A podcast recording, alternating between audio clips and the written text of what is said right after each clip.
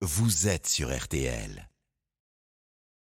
Éric Zemmour était donc invité du grand jury RTL Le Figaro LCI et il a notamment rejeté tout lien avec l'agression du maire de Saint-Brévin, tout lien avec euh, les récentes manifestations d'ultra-droite. Pour le président de Reconquête, la violence en France résulte de l'extrême gauche et de l'immigration. Oui, il y a de plus en plus de violence en France, mais elle a deux sources principales. La première, c'est une violence politique venue de l'extrême gauche. Ce n'est pas l'ultra-droite qui agresse les policiers, euh, qui leur envoie des cocktails Molotov, qui brûle leurs voitures, qui les blesse par centaines. Non, mais il y a aussi. C'est l'extrême gauche. Ça, c'est la violence politique. Et puis, il y a une violence bien plus profonde et qui touche tous les Français et qui est ce que j'appelle la violence issue de l'immigration, qu'elle soit de nationalité française ou étrangère. Moi, j'appelle ça le djihad du quotidien. Ça va des insultes, sale français, sale gaulois, jusqu'au meurtre, que j'appelle francocide, en passant par les vols, par les viols, par les raquettes. Ça, c'est une violence permanente et que subissent tous les Français.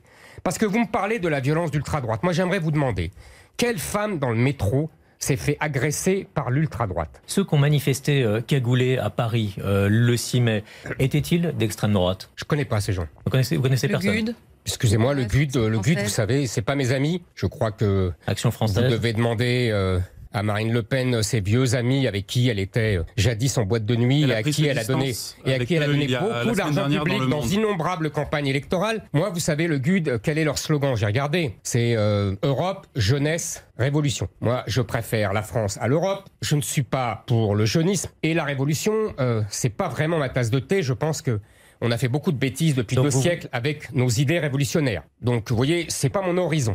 De la même, Maintenant, je manière, répète, je répète, vous trouverez par- toujours 30 gars Hmm. qui manifesteront dans la rue avec des cagoules, avec tout ce que vous voulez. Je vous le répète, la violence aujourd'hui, la violence politique est de l'extrême gauche et la violence, le djihad du quotidien, c'est de l'immigration.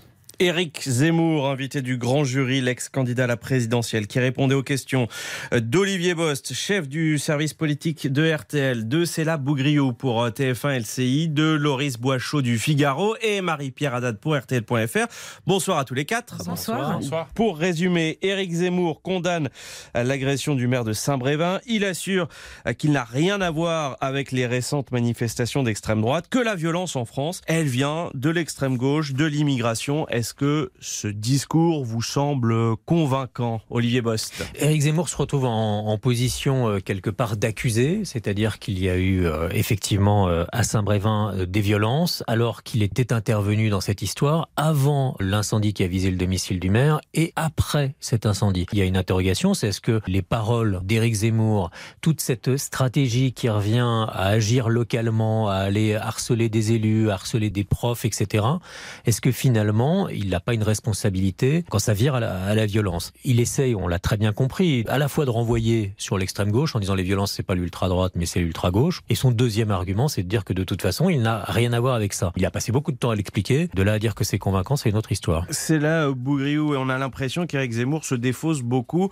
Euh, c'est pas ma faute, c'est les autres. Surtout, Éric Zemmour, il a une stratégie très simple, c'est de vouloir braquer le projecteur de l'autre côté, en disant qui agresse dans les métros, qui euh, commet tel et tel délit, ça n'est pas l'ultra-droite, ça n'est pas l'extrême droite. Donc quand on lui parle euh, des menaces qui sont euh, factuelles hein, de l'extrême droite, il a beaucoup de mal à répondre à la question, et donc sa meilleure défense, c'est l'attaque. Il passe à un autre sujet, mais dernière chose, faut pas oublier, je vais être très familière que Reconquête a fait monter la sauce sur cette affaire. Et quand on lui parle de responsabilité, même si il refuse de l'endosser, euh, dans les faits, Reconquête a quand même mis un sacré grain de sel dans cette histoire. Loris Boichot, Éric Zemmour se retrouve en effet sur une ligne de crête euh, avec euh, cette force politique qu'il a derrière lui, plusieurs dizaines de milliers d'adhérents, mais pas d'élus à l'Assemblée nationale. Et donc, il se retrouve à devoir agir autour de cet activisme, de cette stratégie qui consiste à appeler ses adhérents à se mobiliser euh, sur le terrain. Et là, on voit bien que c'est compliqué pour lui quand il se déroule un fait tel que celui-ci pour tenir cette ligne euh, de crête et ne pas virer justement euh, dans une forme de radicalité qui tourne à la violence. Marie-Pierre Haddad, il s'est aussi défaussé euh, de toute connexion avec les récentes manifestations de l'ultra-droite qu'on a pu voir à Paris, à Annecy. Complètement, il dit clairement euh, je ne les connais pas. Donc s'il ne les connaît pas, il sous-entend qu'il n'a rien à voir avec ça. Et pour revenir sur Saint-Brévin, Éric Zemmour évoque à aucun moment la violence envers envers les élus. D'où vient la cause de ces violences? Comment est-ce qu'il peut les aider? Est-ce qu'il va sur le terrain à leur rencontre? Aucun mot là-dessus. Et il reste vraiment focalisé sur ce qu'il appelle la violence du quotidien et euh, les faits divers. Mais à aucun moment, il ne fait des différences par rapport à la violence et euh, les agressions que subissent les élus sur le terrain. Merci, euh, chers amis, pour ce décryptage.